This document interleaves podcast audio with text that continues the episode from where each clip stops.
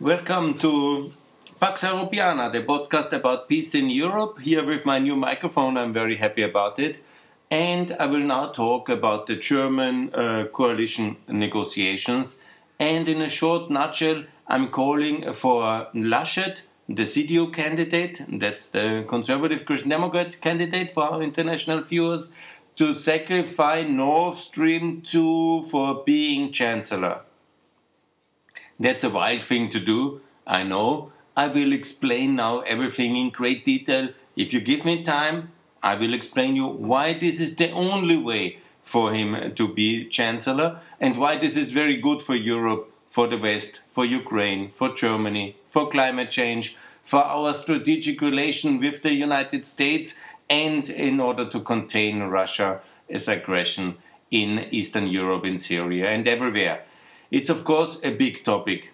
It's not easy to do. Imagine 10 billion euro pipeline was um, finished now recently last week and it will be a hugely profitable project for the German energy sector and it is a very dangerous thing to block because Russia will be really very angry because this is huge part of Russia's income and it's in a way also Mr. Putin's personal pension plan. Don't forget, he has all these trading companies in Zug in Switzerland where he gets 1% commission from all the sales in Europe of Gazprom and he always keeps 1% for the beneficiary country's political elite or opinion making elite available for kickbacks. The system is well established 20 years if you don't trust me on that one, listen to all or read all the documents of the Ukrainian decision makers who, after uh, the 2004 Orange Revolution, got exactly the same offers by Medvedev and Putin. And I assume that Mr. Orban's change to the east can be easily explained, similar to uh, Mr. Vucic pivot to the east, and also Mr. Kurz' uh, magic uh, kind of love to Russia in 2018 and his visit to uh, 2018 fourth term uh, presidential election to endorse Mr. Putin can be also simply summed up as a business operation. Good. If you don't believe me, read yourself. you probably don't believe me in other things as well. So I say that I have learned, listened, read, and I think it's exactly very logical what I say. And here comes the most important point.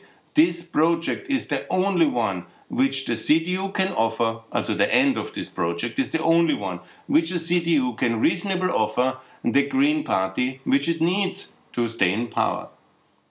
So I will explain now going back to the German election result. Obviously, I was a bit enthusiastic and I thought that Jamaica has the majority. But unfortunately, obviously, the SPD with um, Olaf Scholz is a very reasonable man. Of course, his mentor is Gerhard Schröder, which is much less reasonable man. And Mr. Scholz had a victory because he made this kind of agreement with the German left, which very much is anti-NATO, anti-American. I don't say Mr. Olaf Scholz is today. He is obviously, he was in the past, yeah but he won this victory by squashing this post-communist Die Linke with the help of Kevin Kühnert, and he has re-energized his whole left-wing um, basis for being very motivated, and he got 1%, 1.5% more than the CDU. So, because they were very divided. I will speak about that one as well. So, the most probably kind of result, and also what the German opinion polls say as the most likely and the most popular result, is a combination of the Liberals and the Greens. They will be anyhow. They are already negotiating. Uh, voting for Olaf Scholz as a chancellor, who is very conciliatory and careful not to offend anybody at the moment, and so that will be the most likely outcome. So the question is how to break this constellation.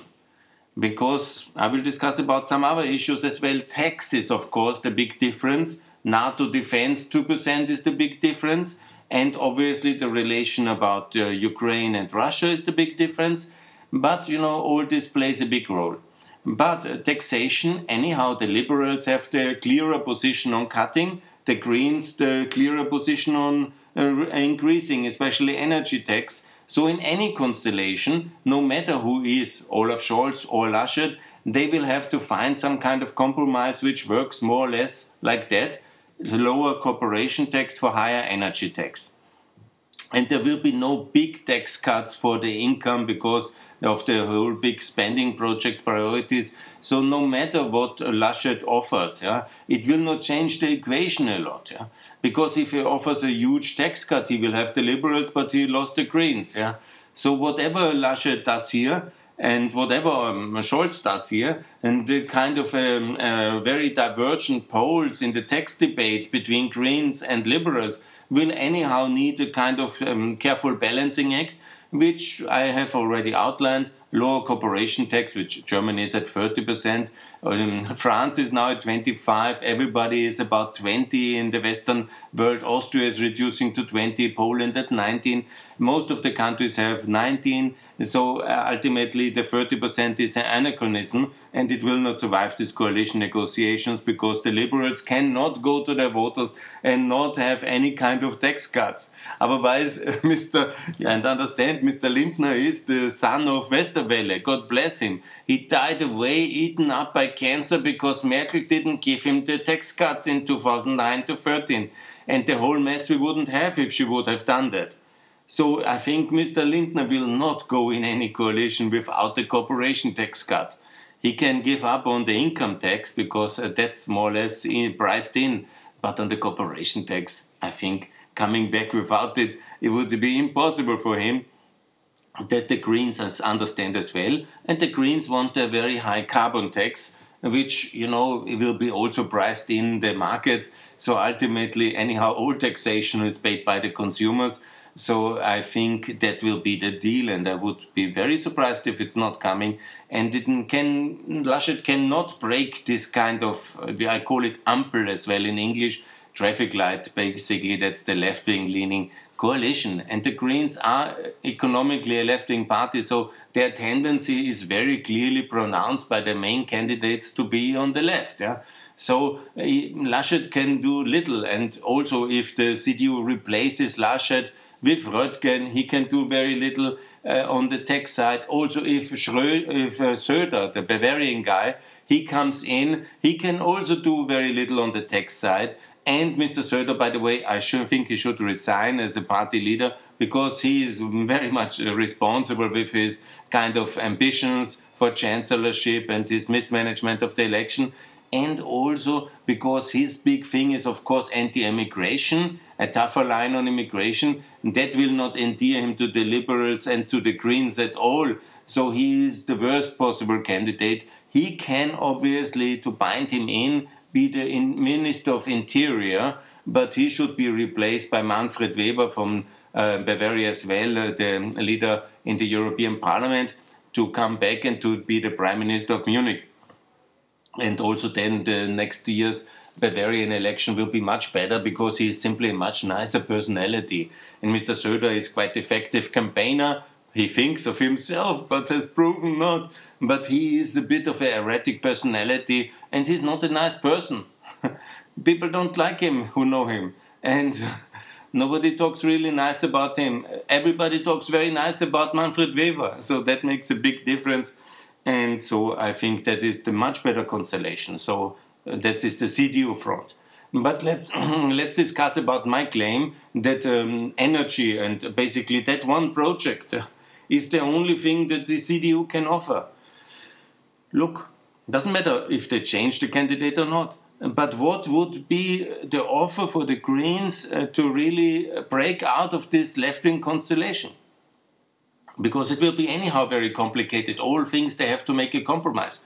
For example, the other big contentious issues in Germany is, of course, uh, the question about NATO defense spending because um, Germany is already spending quite a lot of money. It's a big economy. It's of course at 1.23. So adding up uh, basically would um, for the two percent, the estimation is that would be another, let's say, 40 billion magic euros uh, every single year, or maybe 35. You know, the calculation depends, of course, in this variable target on the GDP but German GDP roughly is 4 trillion. So 1% is 40 billion, 2% is 80. The current budget is at, uh, let's say, 50 to um, 55, heading, uh, so it's about 35. Yeah? Anyhow, so this is very controversial, and the left will, of course, not um, go for it in a sense. But they have promised it, and they want to keep the Americans happy, so they will gradually increase it towards the line. Laschet can offer more, yeah, but the Greens are anyhow not so much keen on that one. So how to break the Greens out of the Olaf Scholz coalition by spending more? Impossible. Spending less? very hard to argue. so on the on that controversial issue, there is no room to break the Greens out of this coalition. it's impossible.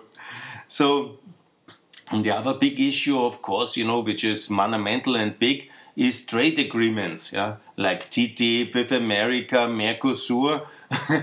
and of course, the left will oppose all of this, and we will have a lot of protectionism from Olaf Scholz and the Greens. But Laschet cannot, for example, offer anything on that which is more protectionist than uh, Olaf Scholz and the Greens. So, what to do on that one? there is also a no win situation for Laschet and the CDU.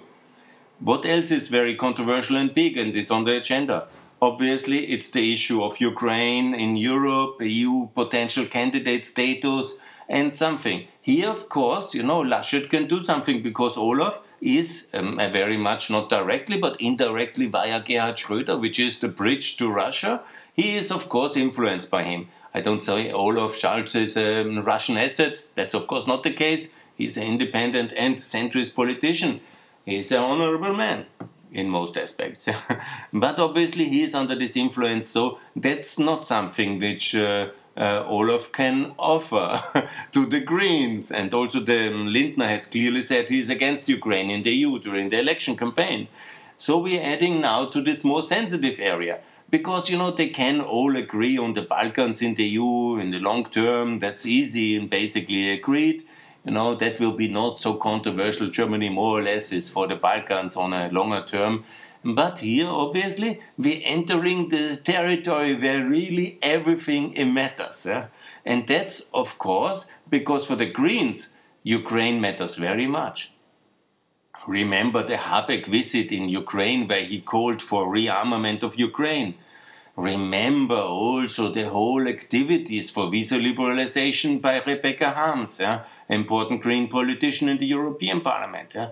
Remember that you, uh, the whole Green movement, contrary to the Austrian Greens, they are very much driven by human rights and by European values. They are very clearly against Putin's wars. They are very clearly against Erdogan. So all these questions about uh, EU enlargement from Kosovo, Bosnia, containing Serbian aggression, and backed by Russia, obviously, and very much the war since 2014 uh, in Crimea and uh, the annexation and in Donbass since 2014. This is very much a decisive point for Habeck and for Baerbock and for many of the Green leading politicians. Foreign policy matters very much for them. And the next uh, deal, which is very much towards, uh, now I'm coming to Nord Stream 2 because never forget, why was Nord Stream 2 built? It was the answer to the Russian aggression. It was the weak answer of Merkel copying Ostpolitik, promising via Schröder the second pipeline in Minsk in 2015 when the Ukrainian army was militarily defeated in Debaltseve. The pocket was closed. Hundreds of Ukrainian soldiers were dying and the Russian tank columns were ready to march further west and make a major tank battle unseen in Europe since the Second World War and defeat completely the leftover elements of the Ukrainian army in spring 2015 would have been possible, marching towards Kiev potentially. I don't say all of that could happen, but it was a very clear threat it was Putin saying it. Remember him calling Barroso, saying, I can take Kiev. What will you do? And really, what will we have done? Nothing, obviously, because we have no military assets. Obama was missing in action, somewhere lost in the beautiful cyberspace. And so we were alone. And Mrs. Merkel did what German politicians always do, and this is not but uh, since the Second World War, whenever you can somehow appease Russia with involving them in some energy project, because it's the only thing they can sell, they have. It's mining and materials, and of course, weapons, but that you don't want to buy. And Germany has a big weapons industry as well. So ultimately, it's all about energy because that Germany doesn't have. So here, this is basically the fundament of Ostpolitik. Involve Russia economically in the German uh, economy by buying what they have, energy, what Germany needs, and so hoping that this kind of mutual beneficially profitable link is somehow keeping Russian aggression down and testosterone low. And so basically, this is a continuation of that policy. So then in June 2015, three months after the defeat of Debaltseve and the Minsk agreement, which was ending the Russian uh, aggression, not the aggression, but the progress into further into Ukraine to one of the industrial centers, they could have taken Dnipro or whatever um, Zaporozhye. These are really huge industrial assets at uh, they were not taken. And Mariupol could have been lost, and all these very important industrial centers and population centers. So this all didn't happen because basically Merkel said, okay, had the back channel via Schröder. They then agreed on the deal, and then it happened. So, and now it's ready. Of course, you know, Merkel promised it. and Laschet didn't promise that one. of course, it's Germany, and of course, it's a big thing to give up a Finnish pipeline, which actually the Germans, with all their effort, they have just uh, now got Biden to basically uh, waive the sanctions which the US Congress has imposed on Germany because of that pipeline. So basically, that's a huge thing to do. And obviously, Mr. Scholz the SPD best friends, uh, who was the Secretary General of Schröder in the 2000s, uh, 2002, 2004, who went with Schröder through the Agenda 2010 for the big historic uh, social reform programs, which basically brought down Schröder in 2005 because the left hated him for that. The German left is very aggressive against that one. So basically, it's actually interesting that the only two German chancellors which were um, somehow toppled. And were, this was um, this was Helmut Schmidt in '82 by its own party because he did the double track decisions. He voted for the NATO rearmament. He was a pro-American, yeah, very strong believer in a strong EU and NATO cooperation. He was toppled by the German left, uh, maybe with some help of some of the more extreme elements and the Stasi, um, who knows. But he was basically toppled in 82 and Kohl came only because of double track and because of the German left toppling their own guy because they hated him for that. And also Schröder was basically toppled by the German left in 2005 because of the Agenda 2010, which Olaf was his most uh, true soldier. Nevertheless, actually, we should all be very grateful for Helmut Schmidt and for Gerhard Schröder for having the courage to fight uh, this kind of very left wing German uh, philosophy, which has done so much harm to the world and is continuing. So they had the courage to do the right thing. They paid a heavy price. They lost their power in 82 and in in uh, 2005. Yeah, and so nevertheless, yeah. So all this is historically relevant. Now the question is, what can the CDU offer? They can, of course, say we are now by 10 mandates smaller, we can go into opposition. But do they really like to do that? Obviously, it's the most um, probably income outcome of the situation because Laschet, uh, he is very careful man, so he will not offer Nord Stream 2, so he will go into retirement and he will also not be a very effective opposition um, person because he is very nice person. He is also a very nice person. You want to have fun with Laschet. He's a nice person to be. He's always conciliatory. He's not arrogant. He's a nice mm, chap. Yeah, he is not an aggressive opposition leader to really drive a wedge into that one. And he's also very reluctant to offer the end of Nord Stream 2 because he is a very reasonable man.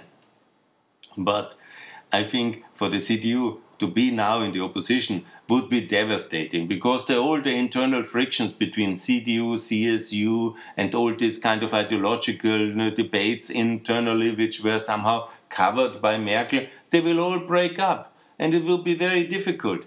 So it would be really a disaster to be in opposition. It's not a kind of a, a renewal phase. It will be internal war and strife and will be very complicated. And also, Mr. Olaf Scholz, to be very clear, he is the worldwide leading tax coordinator. He is a, um, pre, uh, uh, arch appeaser of Russia. he is obviously very careful with everything what is concerning Ukraine and uh, Kosovo, everything what will be uh, somehow not. Um, he will be basically very soft on Russia. Whenever Russia calls him, he will say, "Yes, I, yeah, I understand," you know. I understand your concerns. Yeah, yeah, yeah, we are very careful. So this will be Merkel by the extreme in terms of carefulness without the principle kind of position. Mrs. Merkel, still, she was uh, always grown up. Uh, she grew up first 30 years in communism. She was really very much against communism and authoritarian regimes. And ever when she was very careful, she was at least uh, trying to avoid any kind. And she never, she never um, was uh, soft on Russia in that sense. She was not just powerful enough to impose her own wishes on Russia. So I'm talking a lot of time now, but do you have any other issue which the Laschet could could offer to the Greens? I really don't think so.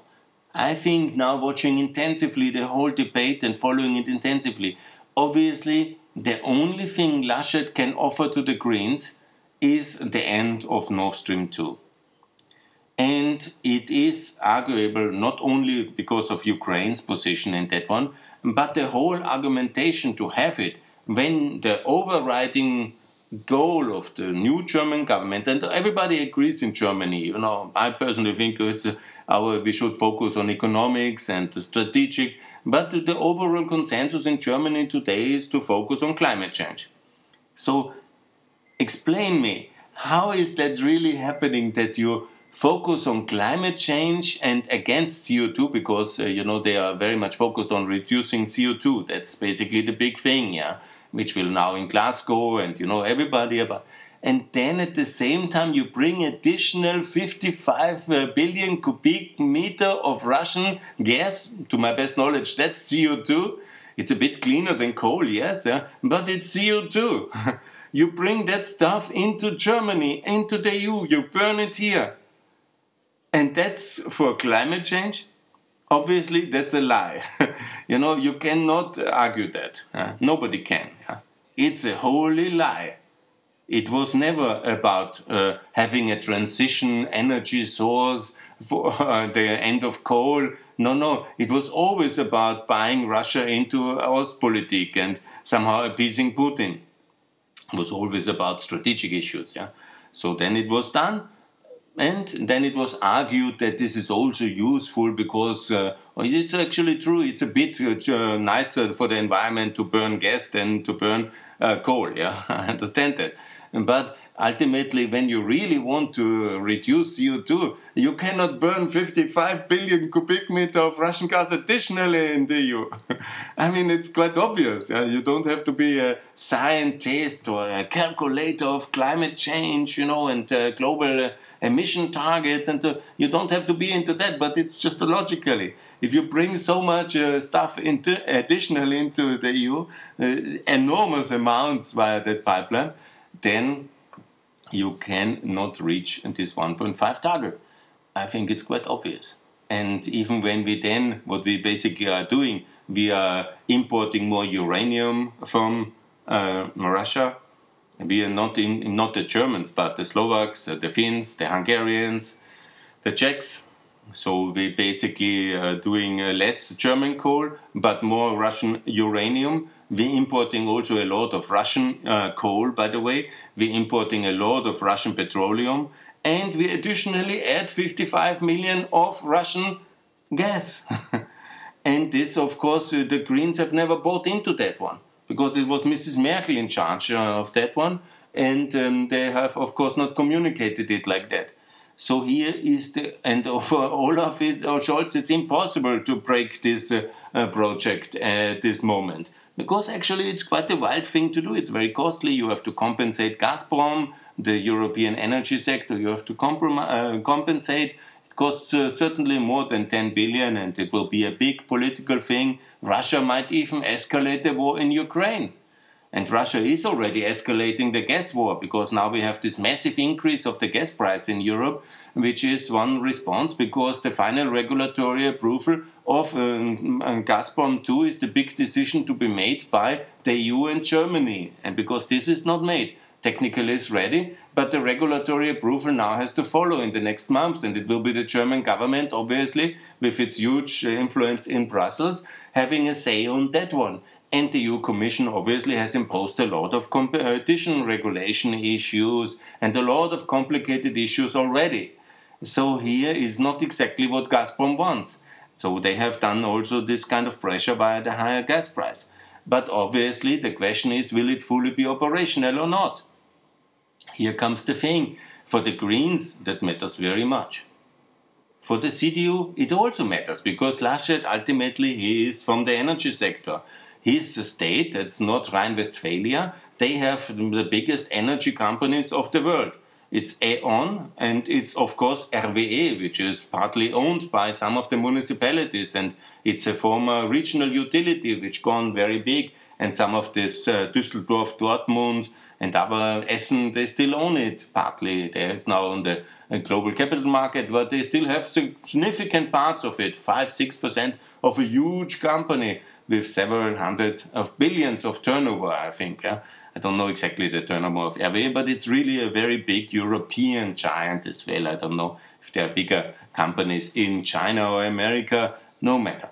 So here's the deal basically. This really matters also for him. So giving it up is not easy, but it's impossible for Olaf. and it's the one big decision to come because you know, of course, tax is entertaining. Of course, the question of Ukraine's EU potential candidate status, but anyhow, there's far from uh, a uh, consensus on that one, and everybody will talk about it. So that's you know that's a whole bit vague issues, and the issues of raising the defense burden. Yes, okay, yeah, you can always dodge it a bit, and Trump is no longer there. 2024 is long until the Americans have elections, so you know you can dodge all these issues. But the one big issue you cannot dodge is the regulatory approval of Nord Stream 2 because it's now finished and it's now happening. And here there is something the CDU and the CSU, while the CSU also has a very strong link towards Russia, so they might be not ready. So the question is is Laschet powerful enough against the Röttgen, Merz, and the different liberals and the more foreign policy, his own competition inside CDU, and the, um, of course this kind of very big controversy with the Bavarians. Is he powerful enough to make such an offer? And that's also an open question. But this is the only offer he could possibly make, which uh, for the Greens to be quite, you know, economically, socially left wing, but very interested in foreign policy and very pro European, but 150% for climate change. Yeah? They hate this pipeline. And the SPD cannot sacrifice it. But the CDU could. If Laschet is ready for the step, and if Laschet is powerful enough to get his own party and factions and lobby groups behind him for that. And that would be, of course, a game changer. It would bring us much closer to the Americans. It would uh, unite Europe uh, again with the Eastern Europeans so upset uh, for this German position for Nord Stream 2. It would also then automatically bring a confrontation with Russia, an escalation in the Ukraine war, the necessity to defend Ukraine, and then to bring Ukraine closer towards the European and NATO uh, defense parameter because of new levels of aggression of Russia. It would escalate our relations with Russia, making Europe much more united with America out of uh, necessity. And it would also bring Europe much more together, obviously, out of fear of uh, Russian aggression again. So it's not an easy thing to do because Russia will not take down that light and lying and lightly. Uh, Putin will take that as the equivalent of an economic declaration of war. and it will be big. So is the CDU ready for that one, for being with the Chancellor? That's another question they all have to discuss to themselves. But I see now, after the election result, as it turned out, no other real option for the CDU than to go to that step. Because otherwise, the Liberals and the Green will agree on taxation, on defense, they will find the agreement. Olaf will say yes, yes, yes to everything, but he cannot say yes, yes, yes to an end to Nord Stream 2. No, he cannot. Because he definitely thinks that's really part of Ostpolitik. That's the very nature of Willy Brandt's policy. That's the very nature of the German SPD uh, to um, somehow involve Russia in the European economic system against even all Eastern Europeans. So he can ideologically, politically, strategically, and also with his links with Russia and with uh, Gerhard Schröder, he cannot cancel that. And also the SPD has a lot of uh, stakes in this whole debate because they also have a lot of links uh, to the same energy companies via the trade union leaders. So let's not forget the trade union companies and the energy links are also very strong. So he cannot. This is not possible for him. He can do a lot of other things which is important for the Greens.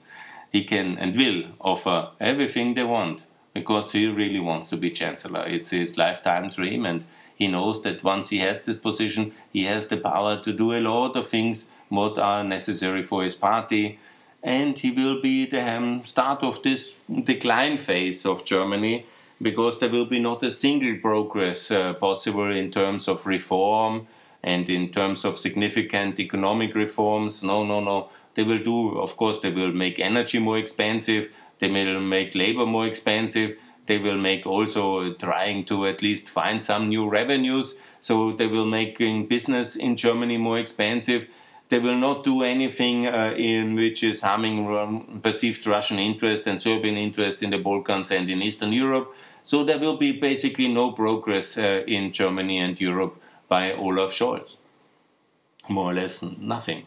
So it will be not a progressive uh, coalition, but it will be the coalition of stagnation.